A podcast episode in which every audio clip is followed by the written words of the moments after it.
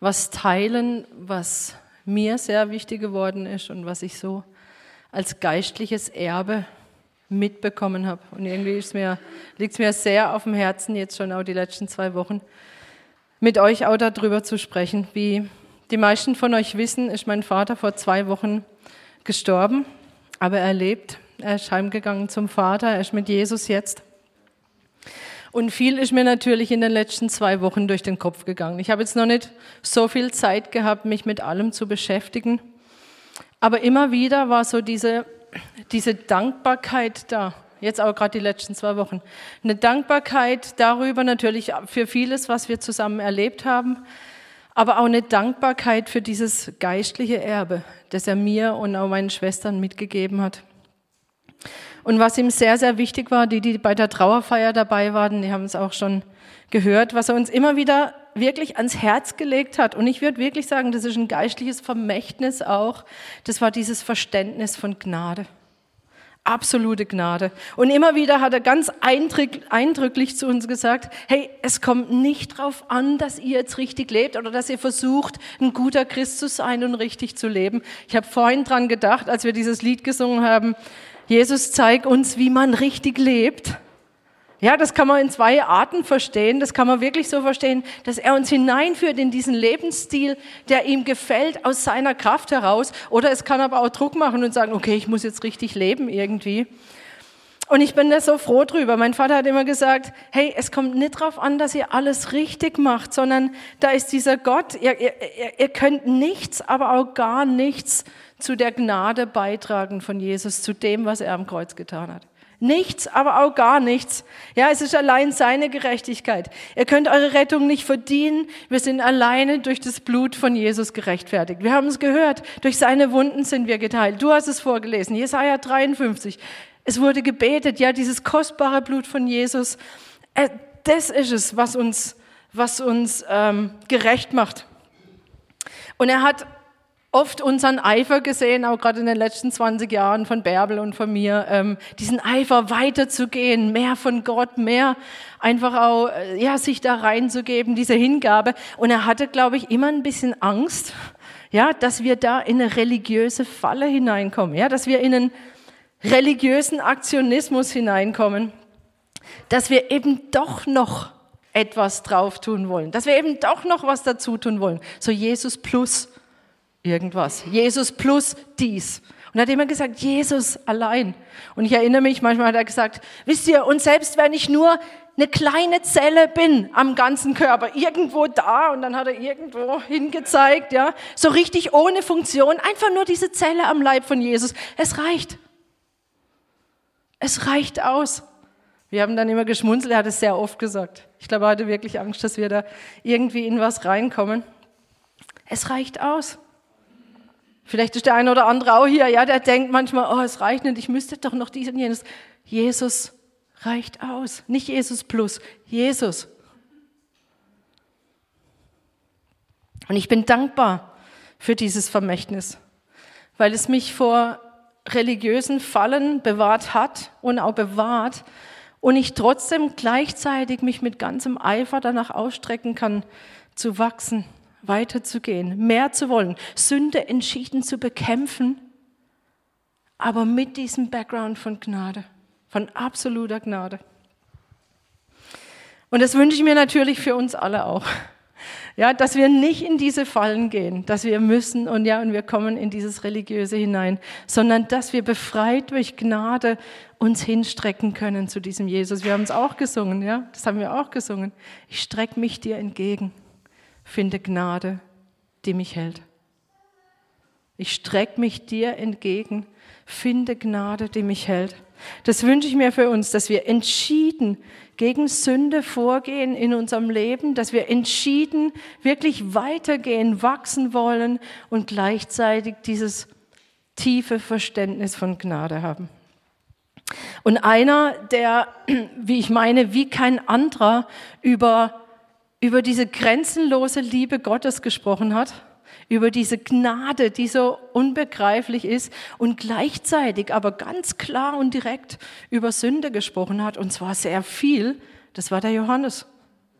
Dieser Jünger von Jesus, der ihm mit am nächsten war, der ihn kannte wie wenige andere, wirklich am, am nächsten dabei, der Johannes, der ihn mit eigenen Augen gesehen hat und mit eigenen Händen berührt hat. Das ist der, der absolut über Liebe und Gnade predigt und gleichzeitig über Sünde und diese Entschiedenheit gegen Sünde vorzugehen. Und das würde ich gerne mit euch zusammen heute anschauen. 1. Johannes 1, also, also der Johannesbrief, nicht das Johannesevangelium, sondern der Johannesbrief. Und wir werden ähm, Kapitel 1 und einen Teil von Kapitel 2 so Stück für Stück ein bisschen anschauen. 1. Johannes 1.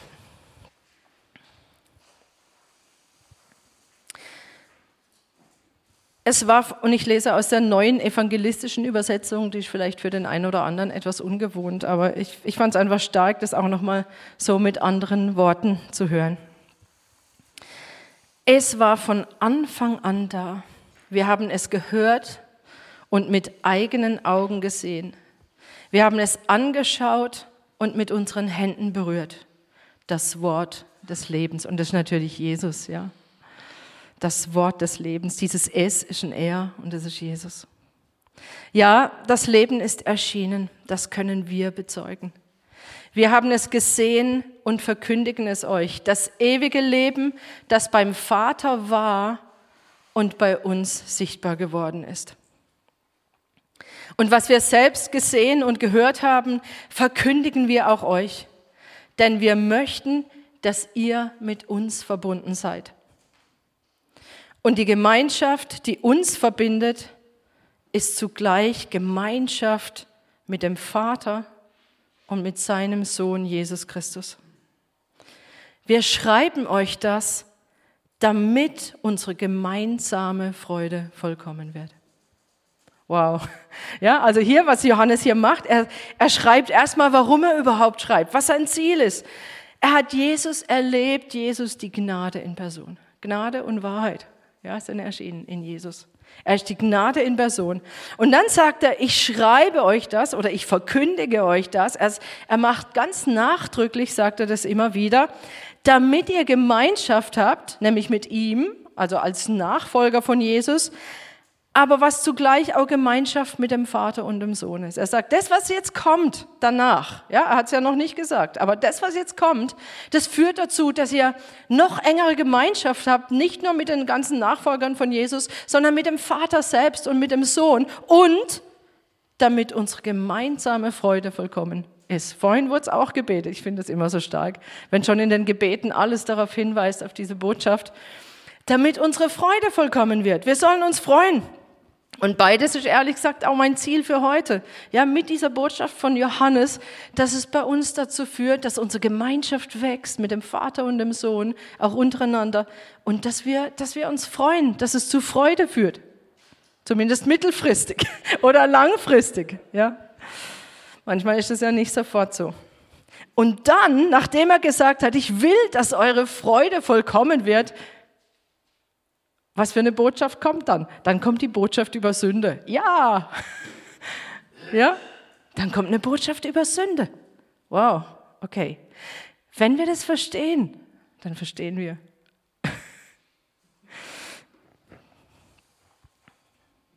Sünde ist ja nicht nur, dass man da sofort an irgendwelche ganz schlimmen Dinge denken muss oder sollte, sondern Sünde heißt einfach Zielverfehlung. Ja, ich verfehle das eigentliche Ziel.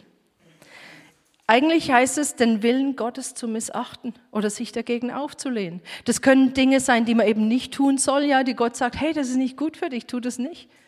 Meistens verstehen wir nur das unter Sünde, aber es ist umgekehrt genauso, wenn Gott uns Dinge aufträgt, wenn er sagt, hey, ich will, dass du das oder jenes tust, geh da vorwärts, geh da weiter und ich weigere mich. Das ist doch auch Zielverfehlung. Und auch darum geht es. Wenn ich Gottes Wille missachte und mich ihm widersetze. So, was sagt Johannes? Was ist denn die Botschaft, die er verkündigt? Folgende Botschaft haben wir von ihm gehört und geben sie hiermit an euch weiter. Gott ist Licht.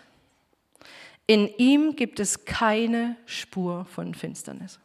Das ist die Grundbotschaft.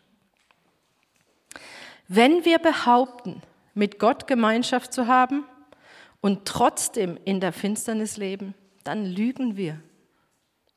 Unser Tun steht im Widerspruch zur Wahrheit. Wenn wir aber im Licht leben, wie Gott selbst im Licht ist, haben wir Gemeinschaft miteinander. Dann reinigt uns das Blut seines Sohnes Jesus von jeder Sünde. Wenn wir behaupten, ohne Sünde zu sein, betrügen wir uns selbst und verschließen uns der Wahrheit. Wenn wir unsere Sünden eingestehen, zeigt Gott, wie treu und gerecht er ist. Er vergibt uns die Sünden und reinigt uns von jedem begangenen Unrecht. Wenn wir behaupten, wir hätten nicht gesündigt, machen wir Gott zum Lügner. Dann lebt sein Wort nicht in uns. Meine lieben Kinder, ich schreibe euch das, damit ihr nicht sündigt. Wenn es aber doch geschieht, sollt ihr wissen, wir haben Jesus Christus, der beim Vater für uns spricht. Er hat niemals Unrecht getan und ist zum Sühnopfer für unsere Sünden geworden, aber nicht nur für unsere, sondern auch für die der ganzen Welt. Diesen Vers, den kann man jetzt auch hier echt auch mal stehen lassen, erstmal. So, was sagt Johannes sinngemäß? Er sagt, wenn du zu Gott gehörst, dann kannst du doch nicht einfach so weitermachen mit deinem bisherigen Lebensstil.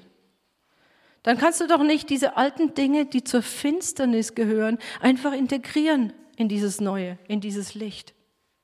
Du kannst es doch nicht einfach mitnehmen.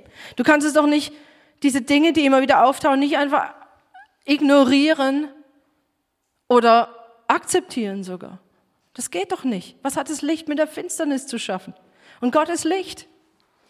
Und er schreibt, ich schreibe euch, damit ihr nicht sündigt, damit ihr eben euch nicht auflehnt gegen Gottes Willen. Oder anders gesagt, ich schreibe euch, damit ihr wisst, dass ihr nicht mehr sündigen müsst. Ich will, dass ihr das wisst. Ihr müsst es doch nicht mehr. Damit ihr es endlich loswerdet, was euch selber das Leben so schwer macht und vor allen Dingen den anderen um euch herum das Leben so schwer macht. Ihr müsst es doch nicht mehr haben. Ihr könnt es loswerden. Das ist eine Botschaft von Befreiung. Ich schreibe euch, damit ihr nicht sündigt, damit ihr nicht sündigen müsst. Ärger, Neid, ja, diese ganzen Dinge, Versuchungen nachgeben, Stolz, Egoismus, Sorge. Ja, aus Sorge ist ein Widerstand gegen Gottes Wort. Gott sagt eindeutig, sorgt euch nicht, ich bin besorgt um euch. Und wie viele Christen haben das in ihrem Leben und akzeptieren und tolerieren das und sagen, ja, ist halt so. Ich schreibe euch, damit ihr nicht mehr sündigt. Oder was auch immer dir zu schaffen macht, was du dir wünschst, was nicht mehr in deinem Leben sein soll. Es gibt einen Männerabend zum Thema Pornografie. Ihr müsst euch nicht damit abfinden, dass es in eurem Leben ist. Das kann raus oder jede andere Form von Sucht, was auch immer da in eurem Leben ist. Ihr müsst es nicht mehr. Das ist eine Botschaft von Befreiung. Und Johannes hat die Gnade verstanden. Er hat verstanden, dass Gnade mehr ist, als nur Sünden zu vergeben, sondern dass Gnade bedeutet, ich kann frei werden davon. Ich kann von allem frei werden. Es ist doch Gottes Absicht, nicht nur Sünde zu vergeben, sondern sie endlich loszuwerden. Was Jesus getan hat am Kreuz ist, er hat Schuld vergeben und er hat uns befreit von diesem Zwang zur Sünde. Er hat die Ketten gesprengt. Ein für alle Mal. Er hat die Ketten gesprengt. Und unter Christen gibt es so zwei Extreme. Ja. Auf der einen Seite sind, sind da die, die sagen, okay, ich, ich bin von neuem geboren, ich, ich gehöre zum neuen Bund und deswegen habe ich mit den Geboten Gottes oder mit seinen Anweisungen eigentlich gar nichts mehr zu tun. Ich bin ja unter Gnade und nicht mehr unter Gesetz. Ich lebe doch in Freiheit, ja. Und wenn ich was tue, dann äh, vergibt es Gott ja. Und der Extremfall ist so in dieser ganzen Hypergrace-Bewegung, dass man gar nicht mehr um Vergebung bittet, weil man sagt, muss ich ja nicht mehr. Gott, Jesus hat ja alle Sünde schon in der Zukunft vergeben, alles erledigt. Merkt ihr, da ist so eine Halbwahrheit drin. Natürlich stimmt es. Aber da ist so eine Leichtfertigkeit drin, dann zu sagen, es kommt doch gar nicht mehr auf mich an. Und ich meine, das wird auf die Spitze getrieben, wenn sie sagen, ja, wenn ich jetzt doch noch irgendwie so leben würde, wie es Gott gefällt, dann würde ich ja doch noch was dazu beitragen. Aber das ist eine, eine Verdrehung von, von den Wahrheiten, die Gott da eigentlich wichtig sind. Oder auch die, die Sünde irgendwie angefangen haben hinzunehmen sich regelrecht daran gewöhnt haben, dass einfach bestimmte Dinge immer wieder da sind, die sie akzeptieren, tolerieren, vielleicht resigniert sind darüber, sagen, ich bin ja auch nur ein Mensch. Oder auch, und es war heute Morgen im Gebet ein Eindruck da, Leute, die Sünde vertuschen, die sie verstecken oder die sich verstecken aufgrund davon. Oder es sogar vielleicht entschuldigen durch Druck, durch die persönliche Situation oder was auch immer da im Leben ist. Und vor einigen Wochen war auch ein Eindruck da, der an uns weitergegeben wurde, dass da einfach auch Leute da sind, auch hier in der Gemeinde, die wie so im Geburtskanal feststecken, ja, die nicht vorwärts gehen, aber auch nicht zurück, aber irgendwie feststecken, nicht weitergehen die eigentlich, ja, wo dieses Leben in Freiheit geboren werden muss, die aber aus welchen Gründen auch immer nicht weitergehen. Und zu, zu all diesen sagt Johannes, ihr täuscht euch. Ihr lebt im Widerspruch zur Wahrheit. Komm ans Licht. Leg ab, was zur Finsternis gehört. Das hat doch bei dir nichts mehr zu suchen. Du gehörst doch zum Licht. Jesus hat dich doch genommen und versetzt in das Reich des Lichts. Was hast du damit noch zu schaffen?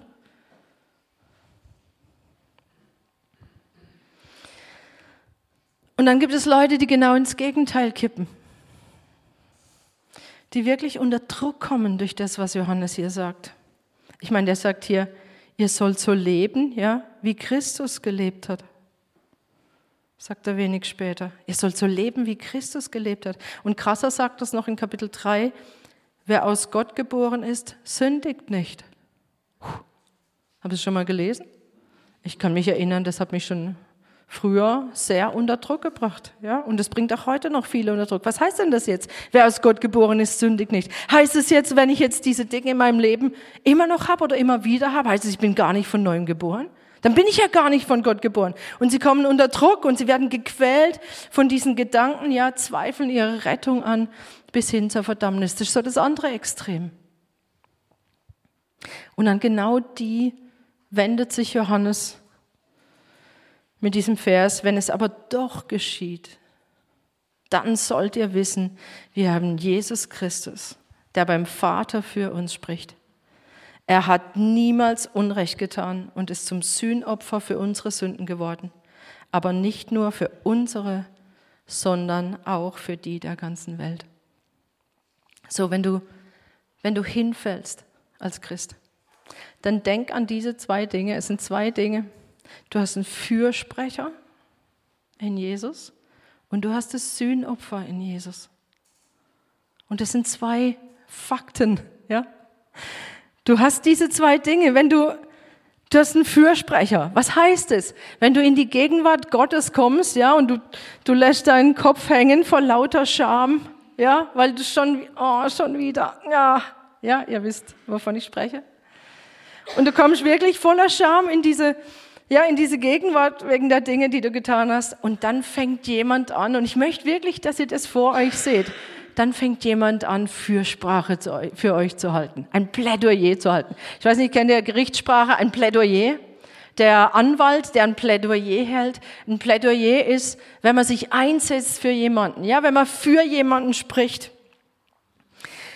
Und eine Lanze bricht für jemanden, sich für jemanden ausspricht. Und das ist das, was Jesus tut. Und du hast in Jesus den besten Fürsprecher, den du dir jemals denken kannst. Ein Anwalt, der sich in diesem Moment vor Gott hinstellt, vor seinen Vater hinstellt und ein Plädoyer für dich hält. Wofür spricht er sich denn aus? Was kommt in diesem Plädoyer vor? Ich möchte, dass ihr euch das wirklich vorstellt. Sagt Jesus dann, ja weißt du, der, der war halt da unter Druck oder der, es war halt einfach eine schwierige Situation. Nein, sagt er nicht, ne? Oder dass er sagt, ja, eigentlich ist er gar nicht so schuldig und eigentlich Ja, und er relativiert das Ganze? Nein. Das kommt in diesem Plädoyer nicht vor. In diesem Plädoyer kommt vor, ja, er ist schuldig, tatsächlich, oder sie ist schuldig. Er hält ein Plädoyer für dich und er sagt, ja, du bist schuldig. Aber, und jetzt kommt das Sühnopfer ins Spiel, aber ich habe dafür bezahlt. Wir haben es gehört, Jesaja 53. Ich habe alles bezahlt. Das kommt in diesem Plädoyer vor. Nicht er oder sie ist unschuldig, sondern ich bin schuldig, unschuldig und habe trotzdem bezahlt. Und das ist das Plädoyer, das ist das Plädoyer, das dieser Fürsprecher für uns hält, wenn wir vor diesen Thron Gottes kommen. Wow. Ja, was für eine Gnade. Und zwar jedes Mal, wenn wir doch sündigen, wenn es doch geschieht, haben wir diesen Fürsprecher im Himmel, der dieses Plädoyer für uns hält. Und wie antwortet der Vater?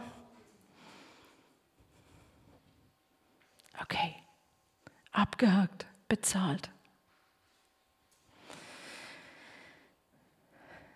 Gott hat mich berufen, nicht zu sündigen, weil er mich dazu befreit hat, nicht sündigen zu müssen. Aber wenn ich auf diesem Weg sündige, dann gehe ich zu, direkt zu ihm und zu diesem Fürsprecher. Wir müssen uns nicht mehr verstecken. Wir müssen uns nicht tagelang um den Thron rumschleichen, statt dahin zu gehen, sondern da ist dieser Fürsprecher. Und er sagt auch dieser Vers aus dem, aus dem ersten Kapitel nochmal, 1, Vers 9, oh, wie oft habe ich den genommen und damit gekämpft, ja. Wenn wir aber sündigen, dann ist er treu und gerecht und vergibt jede Ungerechtigkeit. Wie oft hat mich dieser Vers gehalten, diese Gnade, die mich hält.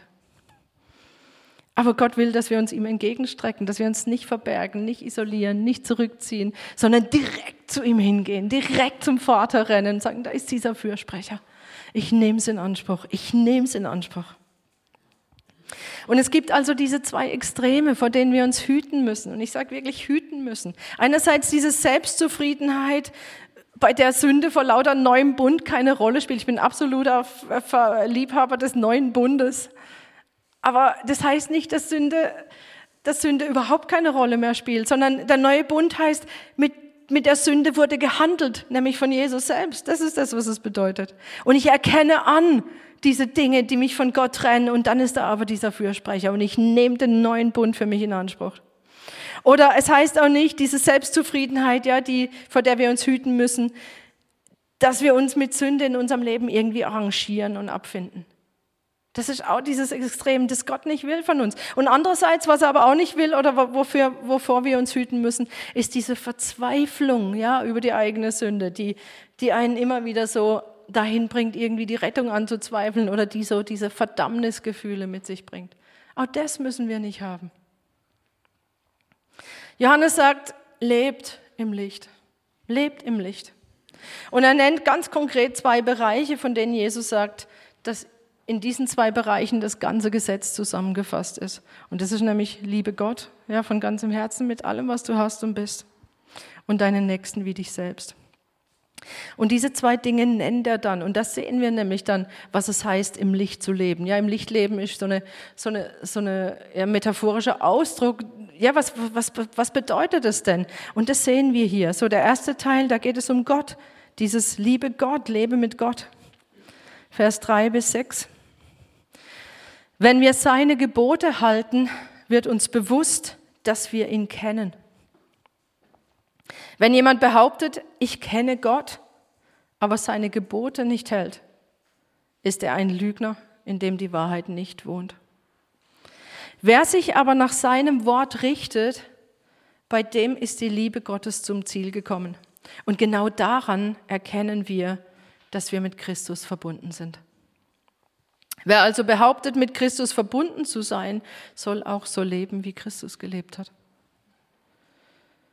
So, das erste Gebot, Gott zu lieben von ganzem Herzen, wie, wie, wie hält man das denn? Ja, das ist auch so ein bisschen abstrakt. Wie lieben wir denn Gott mit allem, was wir haben? Das sind ja nicht irgendwie nur Liebesbezeigungen, dass ich da einfach mich hinstelle und sage, Gott, ich liebe dich so. Ja, im Lobpreis, dass wir diese Lieder singen, ich liebe dich, Herr. Das ist gut, das, das können wir machen, sollen wir machen. Oder dass es eine Emotion ist, ja, dass ich jetzt plötzlich diese unglaubliche Liebe für Gott fühle. Das allein ist nicht damit gemeint, dass wir Gott lieben, sondern hier heißt es, Gott lieben zeigt sich darin, zu tun, was ihm gefällt. Darin zeigt sich, ob ich Gott kenne und ob ich ihn liebe. Jesus sagt ja an einer Stelle mal, ich lasse mein Leben für meine Freunde. Wow. Ja, ich lasse mein Leben für meine Freunde. Und dann definiert er Freunde. Was sagt er denn? Ihr seid meine Freunde, wenn, wenn ihr tut, was ich sage. Äh, okay. Ja, ihr seid meine Freunde, wenn ihr tut, was ich sage. Also hier haben wir eigentlich das Gleiche. Ihr seid meine Freunde, ihr liebt mich, wenn ihr tut, was ich sage, wenn ihr meinen Willen tut, wenn ihr euch an meine Gebote haltet. Und dann, interessanterweise, das steht in Johannes 15, also im Johannes Evangelium, dann kommt, hinter, dann kommt vorher eigentlich, ich sag euch das, damit eure Freude vollkommen sei. Nämlich meine Freude und eure Freude. Okay. Ja, also damit seine Freude vollkommen ist, das können wir noch verstehen. Wenn wir tun, was er möchte, dann ist seine Freude vollkommen. Okay. Und dann sagt er aber, dann wird auch unsere Freude vollkommen sein. Wir werden uns darüber freuen. Und wenn wir das nur verstehen würden, dass wenn wir das tun, was er möchte, dass das mittelfristig und langfristig zu unserer Freude führt. Vielleicht nicht im Moment, weil es gerade was ist, was uns nicht passt oder was schwierig ist für uns. Aber es wird zu Freude führen, wenn wir das nur verstehen würden, dass es nicht nur um Gottes Freude geht, sondern auch um unsere. Willst du dir einen Gefallen machen? Dann freu dich deshalb, weil du tust, was Gott gefällt. Es wird bei dir zu Freude führen. Immer. Immer. Und Johannes ist hier krass. Er sagt, du kannst Gott offensichtlich nicht gut kennen, wenn du dich ständig gegen dein, seinen Willen auflehnst. Offensichtlich zeigt es, dass du ihn ja gar nicht kennst. Weil, wenn du ihn kennen würdest, dann würdest du ihn lieben. Und wenn du ihn liebst, dann würdest du tun, was er möchte. Dann würdest du seine Gebote halten. Und nochmal, es geht nicht nur darum, ungehorsam loszuwerden im Sinne von, von dass ich etwas tue, ähm, ja, was ihm, was ihm nicht gefällt oder so. Und es geht auch nicht nur darum, Ungehorsam aus Pflichterfüllung zu vermeiden, sondern er sagt, das Ziel ist, dass ihr gehorsam werdet, ja, von ganzem Herzen. Nämlich, dass unsere Willen sich vereinen, ja, dass ich meinen Willen mit dem von Gott, an den von Gott angleiche, dass ich will, was er will, dass ich liebe, was er liebt. Das ist doch sein Wunsch, das ist das, was er will. Nicht nur, dass wir frei sind von schlechten Sachen, sondern dass unser Leben voll ist mit Gutem, was von Gott kommt. Das ist doch sein Herz. Ein gutes Leben ist doch nicht eines, das einfach gerade nur frei von Sünde ist, im Sinne von, dass ich nichts Schlechtes mache, im Sinne von, äh, dass mein Leben keinen Schaden verursacht? Ah, das wäre traurig, ja, wenn unser Leben einfach nur dazu da ist, dass wir wenigstens keinen Schaden verursachen bei anderen. Das ist doch nicht Gottes Wille für unser Leben. Was ist denn Gottes Wille? Er sagt, ich habe euch zuerst geliebt, damit ihr hingeht und Frucht bringt und eure Frucht bleibt.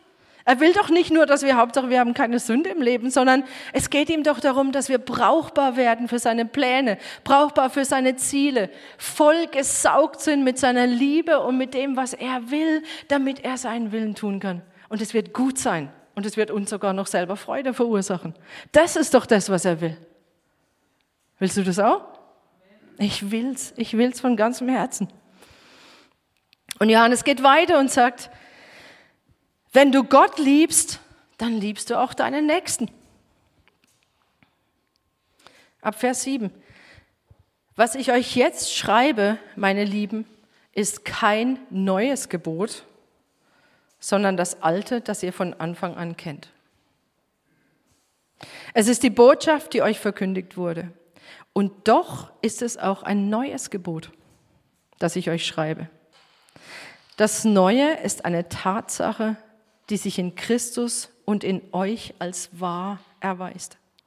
Die Finsternis weicht ja zurück und das wahre Licht leuchtet schon.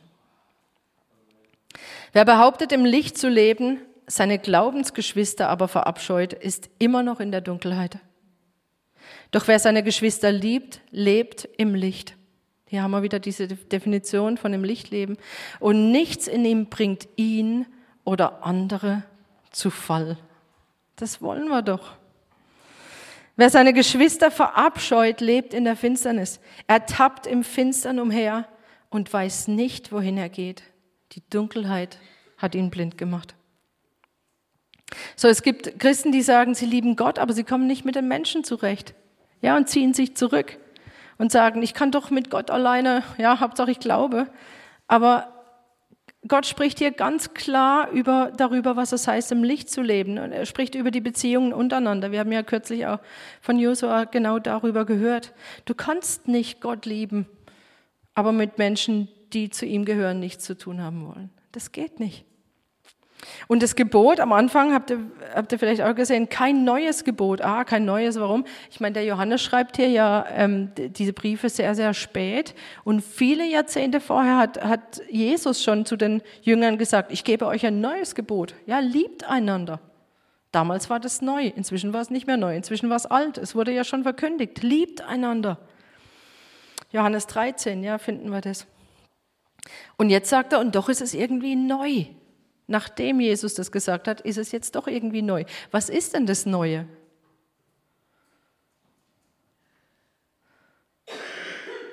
Das Neue ist das, dass ich nicht irgendwie die Liebe aus mir selber her produzieren muss, im Sinne, oh, ich muss den anderen lieben, ja, und ich streng mich an, den anderen zu lieben, sondern er sagt, das Neue ist hier die Tatsache, die sich in Christus und in euch als wahr erweist. Ja, was ist denn in uns?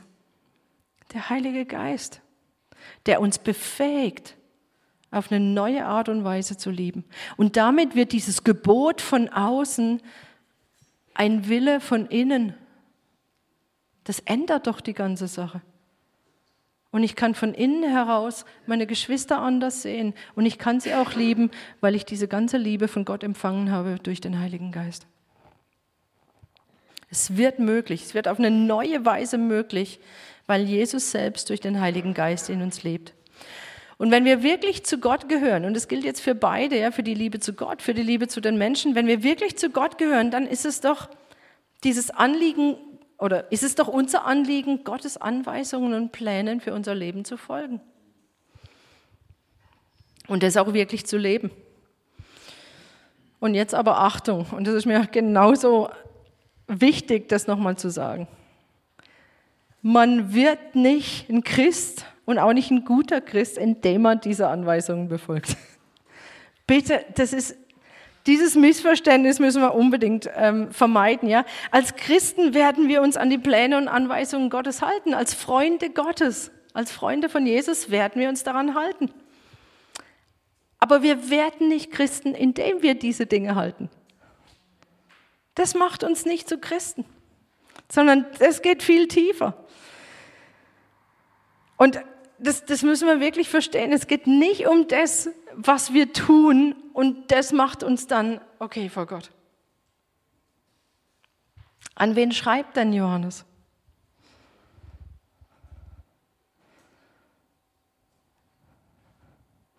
Er schreibt doch nicht an alle Menschen hier. Stimmt? Und sagt, ihr müsst einfach Gott lieben und ihr müsst den Nächsten lieben und dann. Sondern er schreibt doch an die Gemeinde. Er schreibt doch an die, die schon zu Gott gehören. Zu denen schreibt er, ich schreibe euch, damit ihr nicht sündigt.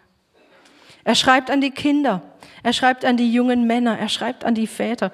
Hier ist es wiedergegeben in der neuen Übersetzung mit Kinder, Jugendliche und Väter, aber es sind natürlich hier auch alle mit gemeint. Vers 12. Euch meinen Kindern schreibe ich, weil euch die Sünden vergeben sind.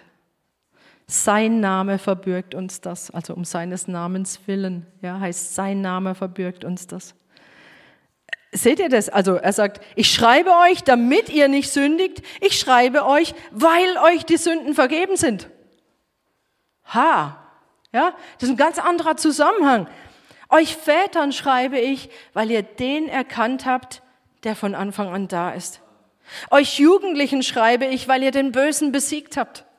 Ich will es noch einmal sagen, ihr Kinder, ich erinnere euch daran, dass ihr den Vater kennt. Ihr Väter, ich erinnere euch daran, dass ihr den erkannt habt, der von Anfang an ist.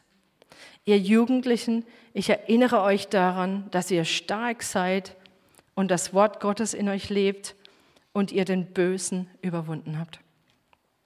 Das heißt, was der Johannes hier sagt, heißt, ich kann nur deshalb zu euch sagen, ihr sollt die Gebote halten und im Licht leben, weil ihr schon zu Gott gehört. Weil ihr schon zu Gott gehört. Und weil ihr bestimmte grundlegende Dinge schon wisst. Und dann zählt er die auf, ihr Kinder. Und damit sind jetzt nicht die Altersgruppen gemeint, also das Lebensalter, sondern wir reden hier von einem geistlichen Alter.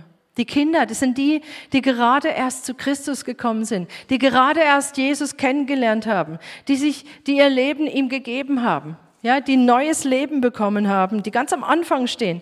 Und zu denen sagt er, weil eure Sünden vergeben sind. Ihr wisst, eure Sünden sind vergeben. Nicht, weil ihr Gebote befolgt habt oder sie befolgt, sondern um seines Namens willen. Wegen dem, was Jesus für euch getan hat. Jesus ist für euch gestorben und das bringt euch den Himmel. Bringt euch in den Himmel, ja? Deshalb lebt nach Gottes Willen nicht, damit ihr in den Himmel kommt, sondern weil ihr zum Himmel gehört. Das ist doch ein Riesenunterschied. Und dann das Zweite, was er zu den Kindern sagt, ist, dass ihr den Vater kennt. Eines der ersten Dinge, die wir die wir wirklich wollen, dass, dass neubekehrte Christen, dass Menschen, die zu, zu Gott kommen, die, die von neuem geboren werden, dass sie den Vater kennenlernen. Dass sie Gott so kennenlernen und ihn anfangen lieben zu lernen. Und dann kommen diese ganzen Dinge von innen heraus. Und es ist so ein, ein Quark und so eine Anstrengung, ja, wenn, wenn, wenn Leute zu Jesus kommen und dann versuchen sie, gute Christen zu sein. Das wird so nicht funktionieren. Und jeder, der es versucht hat, ist bisher gescheitert. Stimmt? Es geht nicht. Sondern die erste Priorität ist nicht versuchen, ein guter Christ zu sein. Die erste Priorität ist, ich lerne Gott kennen. Ich sehne mich danach, ihn immer besser zu kennen. Ich will ihn lieben lernen. Ich will wissen, wie er denkt, was er, wie er über Dinge denkt. Und dann lasse ich mich von ihm retten. Ich bin von ihm gerettet worden, von der Schuld. Und dann lasse ich mich von ihm retten aus diesen ganzen Dingen, die mein Leben noch schwer machen. Das ist Priorität Nummer eins für die, für die Kinder. Und dann kommen die jungen Männer, die Jugendlichen, ja, die jungen Frauen, turbulente Jugendzeit. Ja, es gibt tatsächlich Christen in der Pubertät. ja, so muss man sich doch vorstellen. Ja, alles ist schwierig. So die erste Hochzeit ist vorbei und dann, ja, alles, oh. komm, das kennen wir doch. Und jeder Christ muss da durch. Ja, das kann man nicht abkürzen, man kann es auch nicht umgehen. Ein Kind kann auch die Pubertät nicht umgehen, aber wenn sich die Eltern wünschen. so, oh ja, ja. Es ist aber wichtig für die geistlichen Jugendlichen, dass sie durch diese Zeiten gehen, weil es sie reif macht, weil sie daran wachsen, an diesen ganzen Schwierigkeiten, an diesen ganzen Kämpfen. Und Kämpfe, ihr habt es bestimmt schon gehört, ist das, was diese Zeit ausmacht. Zweimal sagt er das, weil ihr den Bösen besiegt habt, dass ihr stark seid und das Wort Gottes in euch lebt und ihr den Bösen überwunden habt. Es geht um Kämpfe. Was für Kämpfe sind es denn? Wogegen? Doch nicht gegen Menschen, und auch nicht für Menschen. Oh, ich kämpfe für diese Sache, für diese gerechte Sache. Ich kämpfe für Jesus. Ich sage euch, worin der erste Kampf besteht in dieser geistlichen Pubertät. Das ist der Kampf gegen Sünde. Hebräer, dieser Kampf gegen Sünde, ja, in dem ihr noch nicht überwunden habt. Ist gegen das eigene Fleisch, gegen das, was ich halt jetzt gerade machen will. Das ist doch der größte Kampf, der erstmal auf einen wartet. Und aber hier die Ermutigung, wenn ihr das Wort in euch bleiben lasst, dann seid ihr stark. Und eine Priorität oder eine Sache, die uns sehr wichtig ist, was wir einfach auch jungen Leuten oder auch denen, die einfach zum Glauben kommen, im Glaubenskurs weitergeben wollen, ist dann, dass wir nicht anfangen, irgendwie gut zu sein oder das richtig zu machen, sondern dass wir tatsächlich lernen, das Wort zu gebrauchen in diesem Kampf. Was Christus sagt, ist wahr und wir nehmen dieses Wort und damit kämpfen wir. Das ist unser Schwert. Das ist Teil der Waffenrüstung. Und deswegen ist es so wichtig, dass wir das Wort kennen, weil wir nur damit kämpfen können und nur damit stark sind. So Johannes sagt, so ihr habt das, was ihr braucht, um zu bestehen. Ihr habt das, was ihr braucht, um zu überwinden. Ihr habt das, was ihr braucht, um nicht zu sündigen zu müssen. Nehmt das Wort, lernt mit dem Wort zu kämpfen. Und dann kommen noch die Väter. Da habt ihr bestimmt auch, ist euch aufgefallen, dass er zweimal das Gleiche sagt. Ihr kennt ihn, der von Anfang an war. Was ist das für eine Begründung? Ihr kennt ihn, der von Anfang an war. Und ich glaube, die, Be die Betonung liegt auf kennt und von Anfang an. Ihr kennt ihn. Nämlich dieses Kennen nochmal auf einer ganz anderen Ebene, wo es tiefer geht. Wir kennen ihn in einer Tiefe, sodass wir ihn immer mehr lieben und immer mehr wollen, was er will. Und trotzdem bleibt es gleich, dass wir auch, ich glaube, dass ich, es geht ja auch an diese Gruppe, ja, an die Väter. Ich schreibe euch, damit ihr nicht sündigt. Es ist nicht so, dass die Väter erhaben sind über Sünde oder erhaben sind über Kämpfe. Aber da ist eine Tiefe da, ja, die diese Menschen in eine Ruhe geführt hat, weil sie einfach wissen, was die Kinder erst lernen müssen, nämlich dass ihnen die Sünden vergeben sind. Und aus dieser Gnade heraus tatsächlich Neues tun können und ihr Leben leben können. Über diese Kinder, jungen Männer, Väter, da würde ich gerne mal noch, aber das müssen wir zu einem anderen Termin machen, da steckt so viel drin, das sehr, sehr wichtig ist. Aber was wir heute einfach sehen wollen, ist, zu allen diesen dreien, und jeder von uns gehört da irgendwo dazu, Könnt euch selber da eingruppieren. Zu allen dreien spricht Johannes, ich schreibe euch, damit ihr nicht sündigt, damit ihr Gemeinschaft habt und damit ihr euch freut. So seid ermutigt, egal wo auf dem Weg ihr euch befindet, ja. Gegründet auf dieser Botschaft von absoluter Gnade, die euch hält. Absoluter Gnade und aus der heraus weiterzugehen zu dieser Gnade, die Befreiung gibt von allem, was euch zurückhält, von allem, was euch hindert, weiterzugehen, zu wachsen, zu wirklich zu dem Mann Gottes, zu der Frau Gottes zu werden, die Gott in euch schon längst sieht und zu der er euch bringen will. Sodass wir uns ausstrecken nach dem, was Gott hat, dass wir uns befreien von dem, was uns knechtet und dass wir diese Botschaft von Sünde ja nicht mit einem Druck auffassen müssen, sondern mit einer Freude, weil wir darin Versorgung und Befreiung sehen. Und das ist auch mein Gebet, dass wir wirklich uns absolut ausstrecken nach mehr, weiter zu wachsen, weiter zu gehen, ohne jemals in die Falle zu gehen von Religiosität, von Verdammnis oder andererseits aber auch von Selbstgefälligkeit und Selbstzufriedenheit. So, das ist so dieses Erbe, das ich einfach mit euch heute nochmal teilen wollte, das meinem Vater so wichtig war, das auch mir so wichtig geworden ist. Und ich merke, wie, wie verankert das drin ist. Und ich wünsche mir das so, dass es einfach bei jedem von uns auch wirklich diese Gnade im Vordergrund steht. Diese Gnade, dass uns vergeben ist, aber auch die Gnade, die uns weiterführt in die Befreiung. Und Vater im Himmel, ich danke dir so. Ich danke dir so für dein Wort. Ich danke dir so für das, was auch Johannes verkündigt hat, was er geschrieben hat, was ihm wichtig war zu verkündigen, weil er selber hautnah dran war an dir, Jesus. Dass wir verstehen, dass, dass wir absolut gegründet sind in Gnade und dass es absolut allein Jesus ist. Allein in diesem Namen ist es Heil. Und da kommt kein Plus dazu und kein Nix, was wir jemals dazu tun könnten oder müssten. Du alleine reichst, Jesus. Und ich bete das jetzt für jeden, der hier ist, der immer mal wieder auch geplagt wird von Verdammnisgefühlen oder von dem, dass es nicht reicht, was man getan hat, immer wieder auch in Zweifel kommt, in Minderwertigkeit oder was auch immer, aus seiner Rolle anzweifelt, was er denn schon tun könnte im Leib. Da bete ich, dass dieses Verständnis von Gnade tief einsinkt jetzt durch deinen Geist Ich bete, dass Wahrheit durchkommt, diese Wahrheit von Gnade, die wirklich hält. Und gleichzeitig bete ich, Herr, für diese Sehnsucht weiterzugehen, da nicht stehen zu bleiben und aus dieser Gnade heraus wirklich zu sehen, welchen Plan du hast für unser Leben. Dass wir Sünde loswerden, die Dinge, die uns umstricken, die Dinge, die uns zurückhalten, die uns immer wieder zum Stolpern bringen, dass wir sie endlich hinter uns lassen können und befreit leben können zu einem Leben, das dir gefällt. Oh, ich bete, dass diese Sehnsucht zunimmt, dass wir wollen, was du willst, dass wir lieben, was du liebst und auch, dass wir hassen, was du hast. Herr, ich bete, dass wir unsere Willen wirklich mit dir in Einklang bringen und dann von innen heraus dieses Leben leben können, ein Leben, dem er Gnade anzieht, ein Leben, aus dem regelrecht Gnade heraustropft. Herr, ich danke dir, dass du das alles am Kreuz vollbracht hast, dass wir das überhaupt können.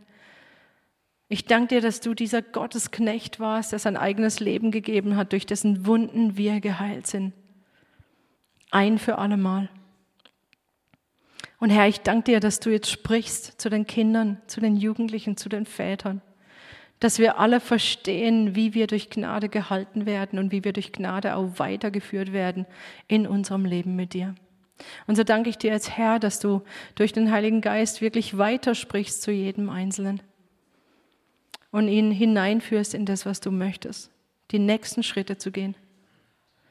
Danke, Herr, dass du kein Treiber bist. Ich danke dir, dass das Joch des Treibers über uns zerbrochen ist, sondern dass wir in der Freiheit und aus der Freiheit heraus in die Freiheit gehen können. Und dafür danke ich dir von ganzem Herzen. Und so segne ich jetzt alle, die hier sind, die das gehört haben, segne ich, dass dieses Wort nicht verloren geht, sondern dass es das tut, wozu du es gesendet hast. In deinem Namen, Jesus. Amen.